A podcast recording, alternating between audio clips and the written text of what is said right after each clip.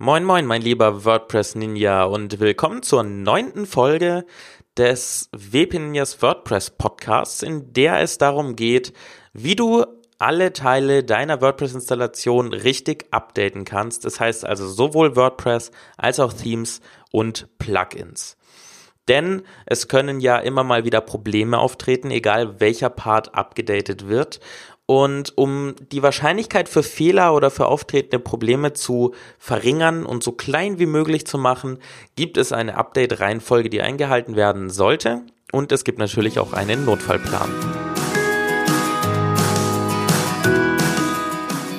Herzlich willkommen beim WP Ninjas Podcast.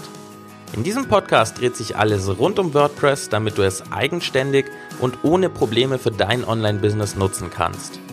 Mein Name ist Jonas Siedgen und ich begleite dich auf deinem Weg zum WordPress Ninja.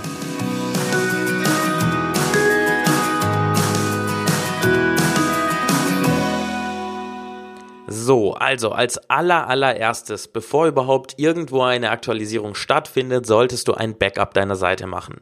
Hoffentlich führst du diese Backups regelmäßig durch, hoffentlich hast du welche eingerichtet. Wenn nicht, geh einfach eine Episode zurück in Episode 8 geht es darum, wie du die Backups in deiner WordPress-Installation einrichtest, sodass sie automatisch durchlaufen. Das heißt, bevor du irgendwas klickst, musst du auf jeden Fall ein Backup erstellen. Falls wirklich nämlich etwas schief geht und im großen Stile schief geht, dann hilft am besten ein Backup, das du einfach wieder einspielen kannst und auf den vorherigen Stand zurückkommst. Als nächstes solltest du, wenn du es nutzt, das Caching deaktivieren. Das Caching bedeutet ja, dass die dynamisch erstellte Seite zwischengespeichert wird als statische Seite und so gesehen auch ausgeliefert wird als statische Seite. Dadurch wird die Ladezeit reduziert und die Serverlast. Und wenn du ein Plugin dafür nutzt, solltest du dieses Plugin deaktivieren. Häufig werden dafür die Plugins WP Rocket, Cachify, W3 Total Cache oder WP Super Cache genutzt. Und wenn du eins davon hast oder auch irgendein anderes, dann solltest du es auf jeden Fall als allererstes mal noch deaktivieren. Der nächste Schritt ist, dass du die Plugins updatest und dein Theme. Das heißt also, bevor du ein WordPress-Update durchführst, kümmerst du dich um deine Plugins und dein Theme. Der Punkt überrascht dich vielleicht ein bisschen, aber es ist extrem wichtig, dass du das zuerst machst, denn das Problem, wenn du als erstes WordPress updaten wolltest, ist, dass manche Plugins oder Themes nach einem WordPress-Update nicht mehr richtig funktionieren. Und das liegt daran, dass sie dann nicht mehr kompatibel sind in ihrer alten Version mit der neuen, aktuelleren WordPress-Version. Um da einfach keine Probleme zu bekommen, ist es sinnvoll, zuerst das Plugin, alle Plugins und das genutzte Theme zu aktualisieren, damit die auf dem aktuellen Stand sind und, falls es nötig sein sollte, eben die Unterstützung für die neuere WordPress-Version mitbringen. Dann kommst du natürlich als nächstes zum Punkt WordPress aktualisieren. Im Menüpunkt Aktualisieren, wo du auch die anderen Aktualisierungen durchführst, kannst du ganz einfach mit einem Klick dein Update von WordPress starten. Und während das läuft, solltest du einfach nichts anderes tun. Lass die Seite einfach kurz offen, warte ab, bis die Erfolgsmeldung kommt.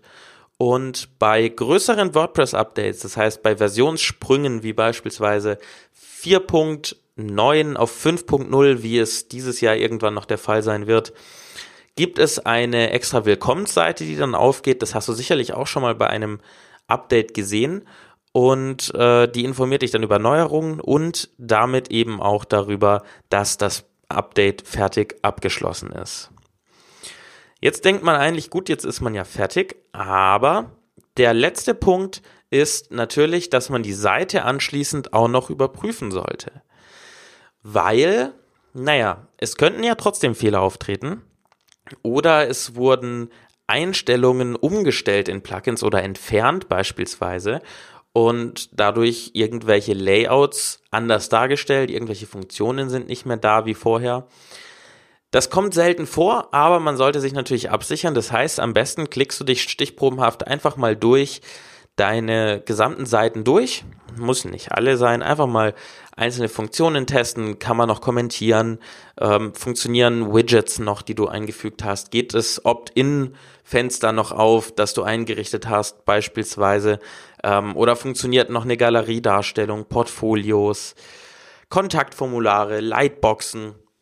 Das heißt, funktionieren die Sachen alle noch, die du mit Plugins nachgerüstet hast, die du gerade aktualisiert hast. Wenn da alles an dieser Front gut ist, dann bist du wirklich fertig, dann ist alles erfolgreich durchgeführt. Ähm, wenn du aber ganz, ganz sicher gehen möchtest und ins Detail gehen möchtest, dann führst du die Tests am besten auch nochmal auf einem Mobilgerät aus. Das heißt auf einem Smartphone oder einem Tablet, denn dort werden ja unterschiedliche Darstellungen ähm, gewählt und möglicherweise werden dort Elemente eingeblendet oder ausgeblendet, die auf anderen Geräten nicht sichtbar sind. Dort also auch einfach mal kurz drauf gucken, ob die Seite und vor allem, das ist das Wichtigste, das Menü, das mobile Menü noch funktioniert. Und wenn dort auch alles, ähm, alle Inhalte und alle Funktionen nach wie vor uneingeschränkt funktionieren und da sind, dann hast du dein gesamtes WordPress-Update erfolgreich durchgeführt. Das war's auch schon. So einfach geht es. Ähm, es gibt also wirklich so eine Art Update-Reihenfolge, die man einhalten sollte, um das nochmal zusammenzufassen. Als allererstes ein Backup anlegen, falls wirklich etwas schiefgehen sollte, dass du nicht einfach rückgängig machen kannst, dass du auf diesen vorherigen Stand zurückkommst. Ich empfehle dafür Updraft Plus, kostenloses Plugin. Wenn du darüber mehr erfahren willst, eine Episode nach vorne hüpfen. Die achte, darum geht, da geht es nämlich um Backups. Im zweiten Schritt solltest du alle Caching-Plugins, beziehungsweise ein Caching-Plugin hoffentlich, mehrere sollte man ja nicht nutzen, deaktivieren, damit das Caching keine Probleme darstellt beim Update. Als drittes und nächstes die Plugins und das Theme updaten. Und erst wenn das geschehen ist, kümmerst du dich um das eigentliche WordPress-Update. Nach dem WordPress-Update im letzten Schritt prüfe deine Seite, ähm, prüf sie stich probenartig, guck dir einzelne Seiten an, einzelne Funktionen, geh auf, ähm, schnapp dir ein Smartphone, geh auf deine Seite, prüf, ob das funktioniert oder ein Tablet, damit du einfach sicher gehen kannst, dass nichts grob kaputt gegangen ist. So, das war's auch schon eine kurze Folge, aber eine sehr wichtige Folge. Benutze in Zukunft am besten diese Reihenfolge und du wirst Risiken so und, und Fehler einfach so klein wie möglich und so, so stark wie möglich vermeiden können. Ähm, denn somit bist du fast für alles abgesichert. Das heißt also, geh diese Schritte einen nach dem anderen durch bei jedem Update und alles wird hoffentlich in Ordnung sein. Wenn dir das geholfen hat, dann freue ich mich natürlich über eine kurze Bewertung. Das wäre richtig cool hier auf iTunes.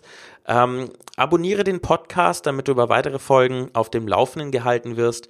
Und wenn du Fragen hast, schau einfach in die Show Notes rein und stell sie dort in den Kommentaren. Bis dahin, dein Jonas.